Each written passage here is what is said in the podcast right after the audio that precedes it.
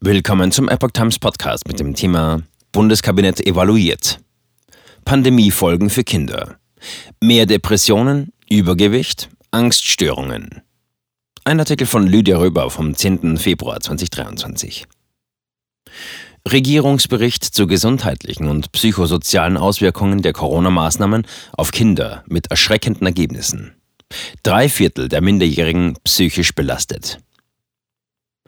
Das Bundeskabinett hat sich gestern mit den gesundheitlichen Auswirkungen der Corona-Pandemie auf Kinder und Jugendliche beschäftigt und in den Abschlussbericht einer von den Bundesministerien für Familie und Gesundheit einberufenen interministeriellen Arbeitsgruppe vorgelegt. Durch Corona, so heißt es offiziell, irreführenderweise. Denn bei den als verheerend zu bezeichnenden Ergebnissen des Berichtes handelt es sich nicht um die Folgen der Pandemie, wie immer wieder offiziell und medial verlautbart wird, sondern um die Folgen der Corona-Maßnahmen. Auch das wird deutlich aus den Ergebnissen des Abschlussberichtes zur Situation von Kindern und Jugendlichen, die selbst vom Spiegel als erschreckend bezeichnet wurde. Demnach sind 73 Prozent aller Minderjährigen noch immer durch Corona psychisch belastet. Jetzt offiziell. Kindeswohl durch Maßnahmen gefährdet.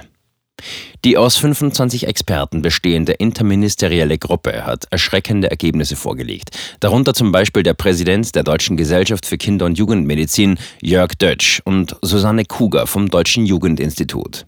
In dem Bericht wurden bereits veröffentlichte einzelne Studien zusammenfassend bewertet. Neben der alarmierenden Quote psychisch belasteter Kinder und Jugendlicher hat es laut Bericht dabei diejenigen besonders getroffen, deren Aufwachsen schon vorher von Belastungen geprägt war. Dick, deprimiert, ängstlich und krank. Direkte Auswirkungen der Schulschließungen.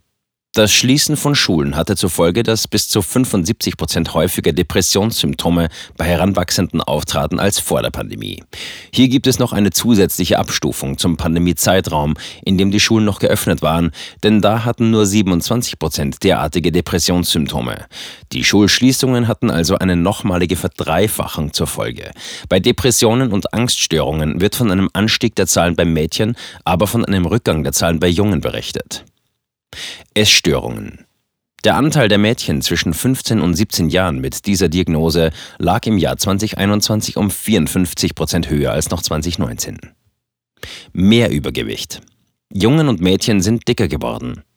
Bei beiden Geschlechtern wurde vermehrt Adipositas, Fettleibigkeit festgestellt. Massive Einschnitte in Lebensplanung. Jugendliche mussten teilweise erhebliche Brüche in ihren Biografien verkraften, Zukunftsplanungen wie Auslandsjahre platzten oder auch das Ausziehen aus dem Elternhaus war nicht möglich.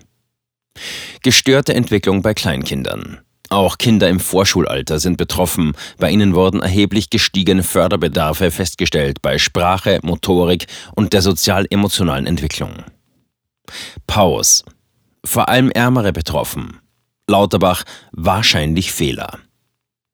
Familienministerin Paus sagte gestern in Berlin zum Thema, dass auf die psychischen Belastungen der Corona-Pandemie aktuelle Belastungen durch Krieg, Inflation und Klimakrise hinzukämen und davon vor allem Kinder aus ärmeren Familien betroffen seien. Bundesgesundheitsminister Karl Lauterbach räumte bei der Gelegenheit ein, dass die im internationalen Vergleich langen Schulschließungen wahrscheinlich ein Fehler gewesen seien. Es sind Schäden, die nicht bleiben müssen, aber es sind Schäden, die bleiben können. Erst vor kurzem hatte Lauterbach seine Fahne zum Umgang mit Kindern in der Pandemie gedreht und eine neue Meinung präsentiert, dass im Nachhinein betrachtet Schulschließungen in dem Ausmaß seiner Meinung nach nicht notwendig gewesen seien. Kinder seien zu Unrecht die Leidtragenden gewesen.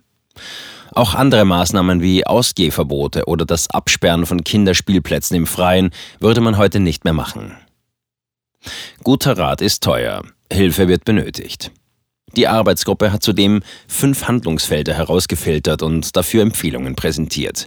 Erstens, bei frühen Hilfen sollen 56 Millionen Euro für Dienste zur Verfügung gestellt werden, um Familien direkt nach der Geburt zu unterstützen. Zweitens, 4 Milliarden Euro bekommt das Handlungsfeld Kindertagesbetreuung für die nächsten zwei Jahre. Maßnahmen in den Bereichen Gesundheit, Ernährung und Bewegung stehen im Vordergrund. Eine Fachkräftestrategie soll mehr Qualität bewirken. Drittens. In Schulen sollen ab dem Schuljahr 2023-24 Mental Health Coaches an Schulen eingesetzt werden. Viertens. Im Gesundheitswesen will sich der Bund für eine bessere medizinische Versorgung von Kindern und Jugendlichen und für die Beseitigung von Engpässen bei Kinderarzneimitteln einsetzen. Fünftens. Auch die Jugend- und Familienhilfe soll ausgebaut werden.